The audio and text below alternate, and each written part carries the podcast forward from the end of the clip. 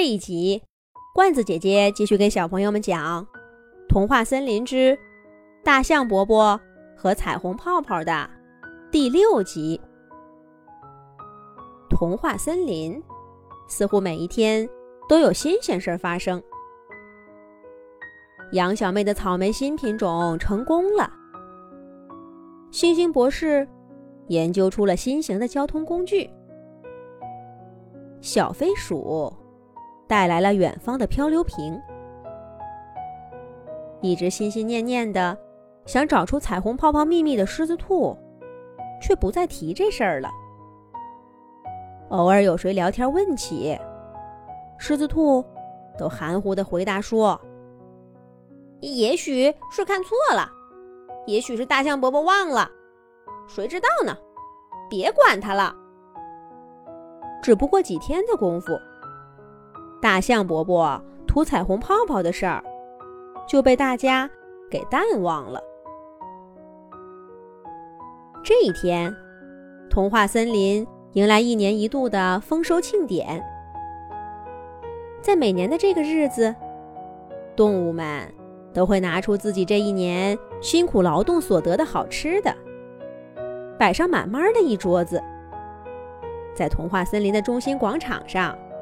一起吃啊，玩儿啊，不知道有多开心。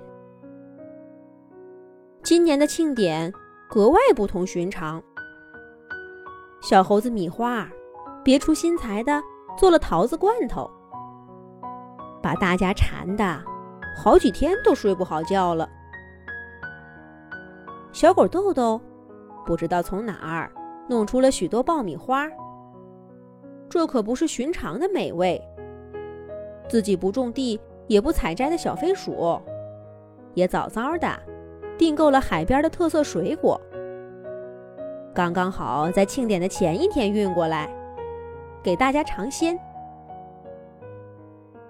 守着个大胡萝卜园的狮子兔，当然是丰收庆典的主力军。他今年呐，不但拿出几箱新鲜胡萝卜。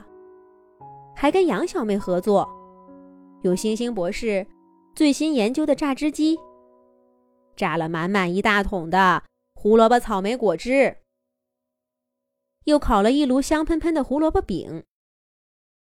饼的上面镶嵌着三只松鼠兄弟提供的上等坚果，飘的整个童话森林都是香味儿。这还不算什么呢，狮子兔。还做了一个超大个的胡萝卜蛋糕，让小熊笨笨帮忙从家里推出来，说是呀，专门送给大象伯伯的。为了做这个蛋糕，狮子兔三天前就宣布闭门不出，没日没夜的在家里忙活。谁想去帮忙呢，也都被他拒绝了。小动物们又是好奇又是嘴馋，都不无遗憾地说：“这样的美味，只给大象伯伯一个人吃，真是太可惜了。”可是蛋糕是狮子兔做的，他当然想送给谁就送给谁。更何况，狮子兔说了：“过去这一年，大象伯伯辛苦了。”就该好好的犒劳犒劳他。大象伯伯最喜欢吃蛋糕了。在庆典的现场，一看见这个胡萝卜蛋糕，大象伯伯一向严肃的脸上都掩饰不住笑容了。这真的是送给我的吗？大象伯伯咽着口水问道。得到肯定答复以后，大象伯伯啊呜一口，咬向了胡萝卜蛋糕。这个蛋糕真特别，又好看又好吃。从外面看，是一个大大的胡萝卜，里边的夹层却五颜六色的，也看不出放了什么好东西。大象伯伯觉得这个味道有点熟悉，可一时呢又想不起来了。胡萝卜蛋糕的味道飘散出来，其他的小动物都羡慕极了。可是人家狮子兔说了，这个蛋糕只给大象伯伯吃。大象伯伯心里高兴，管他呢。今天是享受美食的日子，不是思考问题的日子。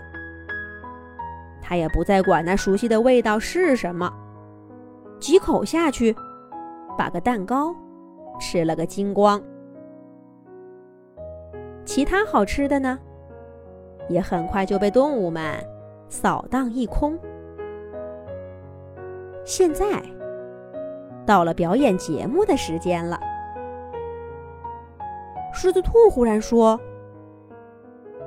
咱们先请大象伯伯表演个节目吧。”大象伯伯，就给我们表演一个吐彩虹泡泡吧。大象伯伯一听这话，重新板起脸说道：“狮子兔，你怎么又来了？我哪里会吐什么彩虹泡泡？”可是大象伯伯话音刚落，一个彩虹色的泡泡。就从他鼻子里拱出来。坐在大象伯伯对面树枝上的小猴子米花，正好在那个泡泡里映出了影子。大家快看，真的有彩虹泡泡！小猴子米花高兴地拍手叫道。大象伯伯顿时很不好意思，一张脸都涨红了。